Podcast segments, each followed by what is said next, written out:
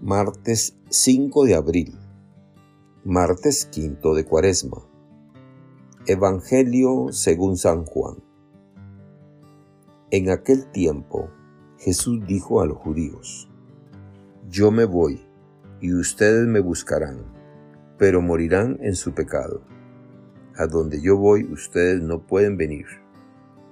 Dijeron entonces los judíos, estará pensando en suicidarse y por eso nos dice, a donde yo voy ustedes no pueden venir.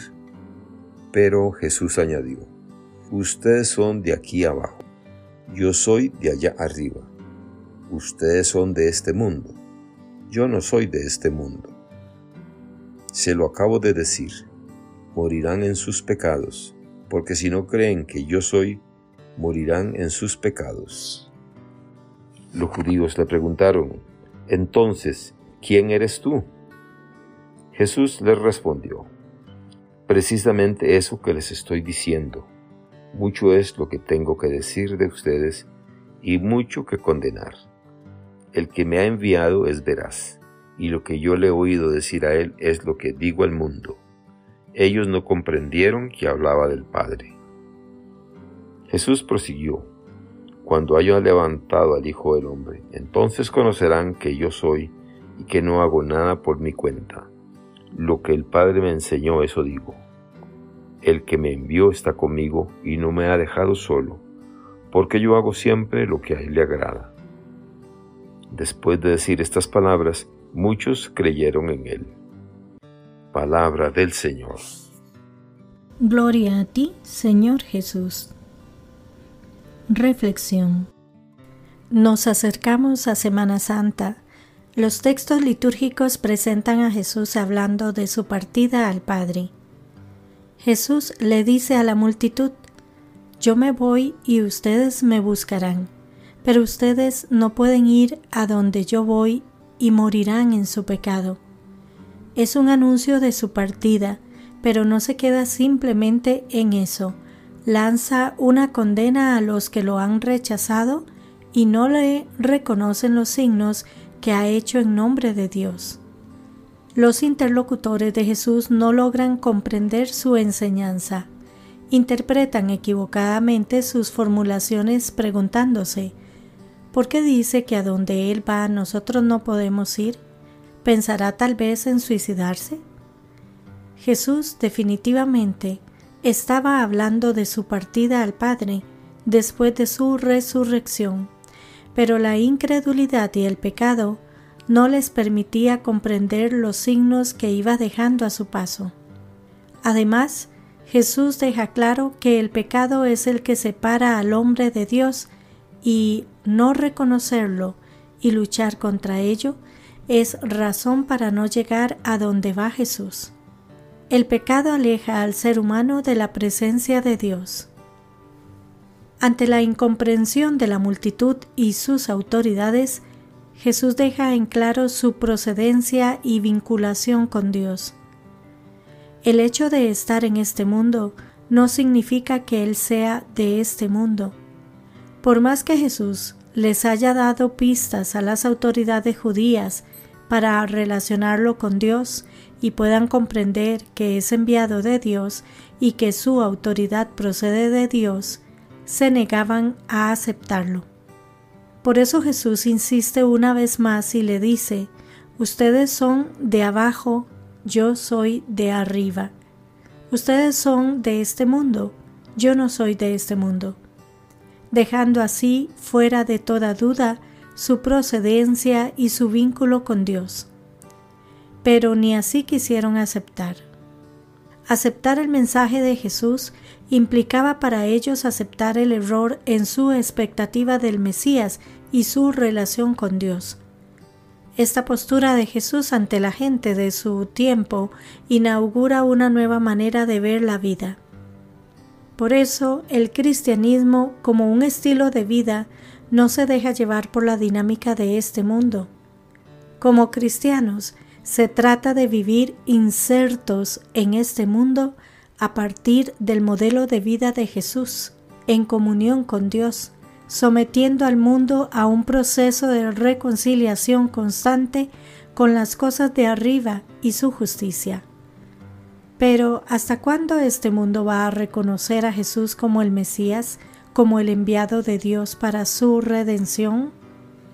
Jesús, con su pasión y muerte en cruz, como efecto del rechazo y condena recibida por las autoridades de su tiempo, reclama la justicia de Dios contra la maldad de este mundo que ha roto con todo signo que genere vida a los más desposeídos y se opone a que Dios reine y mantenga su cercanía.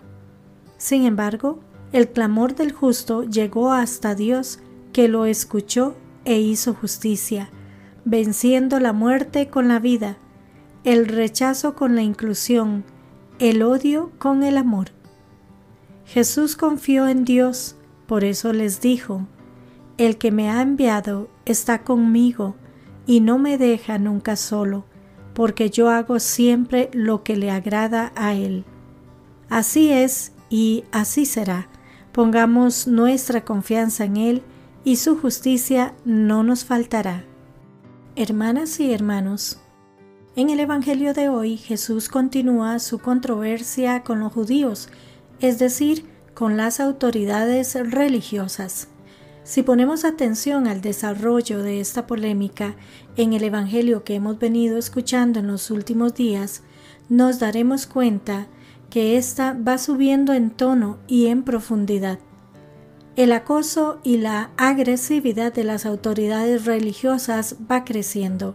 Jesús, por su parte, se mantiene firme en su defensa.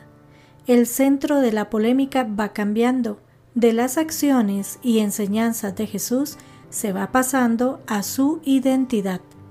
Y allí precisamente llegamos hoy con la pregunta que los adversarios le hacen a Jesús. ¿Quién eres tú? En esta controversia, Jesús va revelando su identidad, su naturaleza y su misión, pero llama la atención que sus interlocutores son incapaces de comprender lo que Jesús les está diciendo y pareciera que están hablando en distinto lenguaje. La ceguera, dureza y obstinación del corazón de los dirigentes judíos les vuelve incapaces de comprender a Jesús. Jesús, por su parte, les acusa de falta de la disposición necesaria. Son de aquí abajo, carecen, podríamos decir, de la necesaria altura de miras y de la apertura para entender los designios de Dios, que se manifestarán plenamente en la cruz cuando sea levantado el Hijo del Hombre. Pero más que quedarnos en la mera controversia, es importante que vayamos al fondo de la cuestión y aprendamos de las enseñanzas que ésta nos deja. En primer lugar, Debemos revisar nuestras actitudes cuando nos acercamos a la persona de Jesús y a su mensaje. Puede que, creyendo que sabemos mucho acerca de Dios y de cosas religiosas, seamos tan superficiales, ciegos y duros de corazón como los adversarios de Jesús. En segundo lugar, en víspera de la Semana Santa, es importante que nos preguntemos seriamente, ¿quién es Jesús? A eso nos lleva la pregunta del Evangelio de hoy. ¿Quién eres tú? La sociedad y los medios de comunicación nos ofrecen hoy respuestas tan superficiales, erróneas, frívolas, que por eso nos dicen que la Semana Santa hay que pasarla en la playa o en la montaña. La semana deja de ser santa y se convierte en una semana de vacaciones, una semana para todo tipo de desórdenes. Aún no hemos comprendido quién es Jesús, aún no hemos comprendido lo que Él hace por nosotros. Si nos tomamos en serio la pregunta, nos daremos cuenta que esos judíos adversarios de Jesús no se distinguen mucho de nosotros, en realidad nos representan a todos. Igual que es duro y arriesgado caminar por el desierto hacia la libertad, como el pueblo judío en el desierto que nos presenta la primera lectura de hoy, tampoco es fácil entender y aceptar este mesianismo de cruz que nos propone Jesús. Para alcanzar la vida hay que entregar la vida. Para vencer a la muerte hay que pasar por ella. Efectivamente, son dos visiones contrapuestas de entender el destino de Jesús y el mensaje de Dios. No podemos acercarnos a la salvación de Dios desde una visión mundana y terrena de la vida. Si no nos entregamos al sentir de Dios, no somos capaces de vencer el pecado y la muerte. Por eso Jesús les dice, si no creen que yo soy, morirán por sus pecados. Yo comunico al mundo lo que he aprendido de Él. Esta es la clave del misterio de Jesús. Toda su vida está en función de la voluntad del Padre, hasta su final cuando sea levantado en la cruz. Y desde esa cruz cobra sentido la misión de Jesús y de toda nuestra existencia de cristianos. Como Jesús debemos disponernos completamente a cumplir la voluntad del Padre, asumiendo cada uno su propia cruz, así como Jesús la llevó a su cumplimiento. La cruz es signo del amor de Dios al ser humano, que al entregar a su Hijo en la cruz es fuente de vida y liberación total de nuestros pecados. Quien se encierra en sus criterios y no mira por encima del saber mundano, no puede llegar a comprender el verdadero sentido de la vida desde Dios. Hacer la voluntad de Dios supone estar en la perspectiva de la cruz, del anonadamiento personal para llevar a cabo la misión salvadora con Cristo.